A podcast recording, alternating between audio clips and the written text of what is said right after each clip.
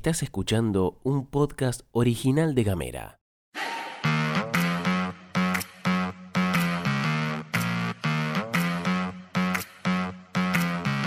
Hoy es jueves 13 de octubre y tenemos varias cosas para contarte. Incendio en la casa de un sospechoso y nuevas declaraciones indagatorias por el doble crimen. Ushuaia vivió su cumpleaños a pleno. Rechazan apartar a los jueces de la causa vialidad. Bienvenidas, bienvenidos y muy buenos días. Esto es La Pastilla de Gamera. Información Editorial. y buena onda. Las noticias en 10 minutos o menos. La pastilla de Gamera. Gastón Lodos. Flor Vaso. ¿Y vos?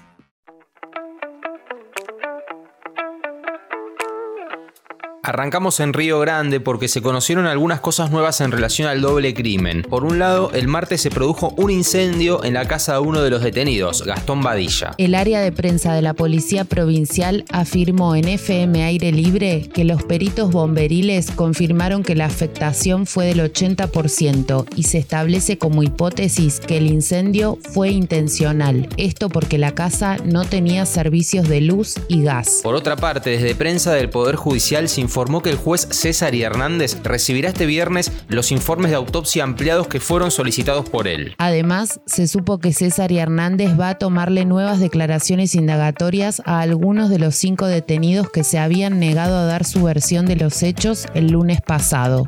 En Ushuaia la agenda quedó totalmente copada por el aniversario 138 de la ciudad, en el que se hizo el desfile, la comilona y todo lo que te contamos ayer. Con un clima que no acompañó, pero ya es medio costumbre para esa fecha, para esta fecha, las calles se semi llenaron de vecinos y de vecinas. Toda la plana dirigencial de los tres poderes de los estados fueguinos estuvieron presentes o se expresaron al respecto. En nuestro Instagram, arroba gameratdf, podés ver un poco lo que se vivió de la jornada y también una de las tantas paelleras tamaño Hulk que se usaron.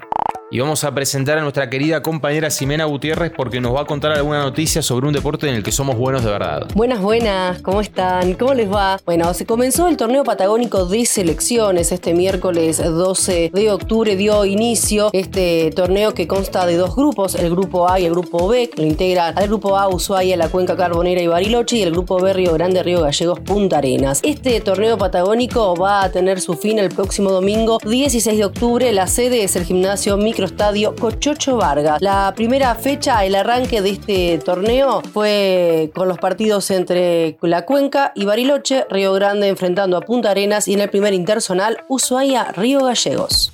Pasamos a una novedad del plano judicial porque ayer por la tarde se conoció que la Cámara de Casación Penal rechazó el pedido de Cristina Fernández de Kirchner de apartar a los jueces y a los fiscales de la causa vialidad. El abogado de la vicepresidenta, Carlos Beraldi, pidió el apartamiento después en base a los presuntos vínculos entre los fiscales, los jueves por las visitas registradas a la Casa Rosada durante el gobierno de Mauricio Macri y los partidos de fútbol en la Quinta Los Abrojos, propiedad del expresidente. Un ejemplo que puso Beraldi es que el fiscal Luciani, quien debe acusar, y el juez Jiménez Uriburu, quien debe resolver analizando los argumentos de todas las partes, ellos dos comparten un equipo de fútbol llamado la Liverpool. El criterio de Beraldi es que estos vínculos generan temor de parcialidad. Sin embargo, los jueces de la Cámara sostuvieron que estos hechos no logran demostrar la arbitrariedad.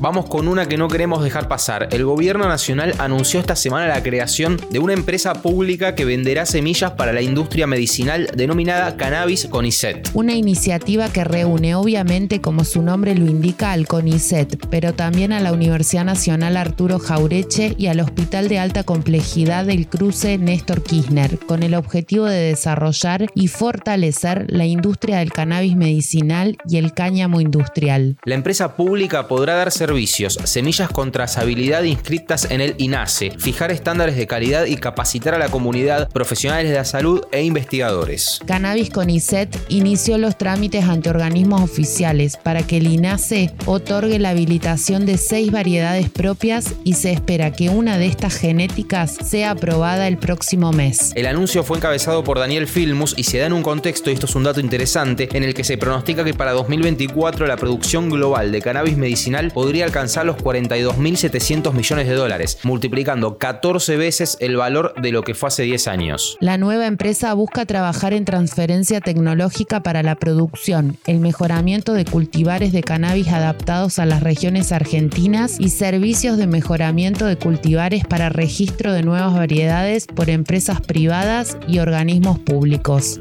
Antes de irnos te contamos lo que hizo un profe de química para que sus estudiantes rindieran un recuperatorio, que estuvo inspirado en el álbum de figuritas del Mundial. Fue el profe de química Cristian Quilotay, de 30 años, que trabaja en el Instituto Nuestra Señora de Luján de Lomas de Zamora, quien se volvió viral cuando diseñó una evaluación que tenía como elementos centrales el fanatismo por el Mundial. Esto fue lo que hizo. Imprimió un álbum para cada uno de sus estudiantes y sus respectivas figuritas, las cuales debían ser pegadas en las nomenclaturas de compuestos binarios con las fórmulas moleculares correctas. La idea ayudó a que además de aprobar el examen, los estudiantes tengan una anécdota para contar cuando pasen los años. ¿Qué te parece? Seguí nuestros contenidos en gamera.com.ar. Vamos a meterla el jueves con toda la onda. Buena jornada, querido gameriano, querida gameriana. Gracias por estar ahí, gracias por todos los mensajes al 2901 50 29 90. Acordate, seguirnos en redes sociales. También somos arroba gamera TDF en las tres: Facebook, Twitter e Instagram. Estamos en TikTok también, arroba gamera TDF. Nos podés encontrar de esa forma en todas las redes sociales. Gracias por acompañarnos como cada mañana. Este podcast fue editado por Candela Díaz. Que tengas un excelente jueves. Esto es todo, amigues.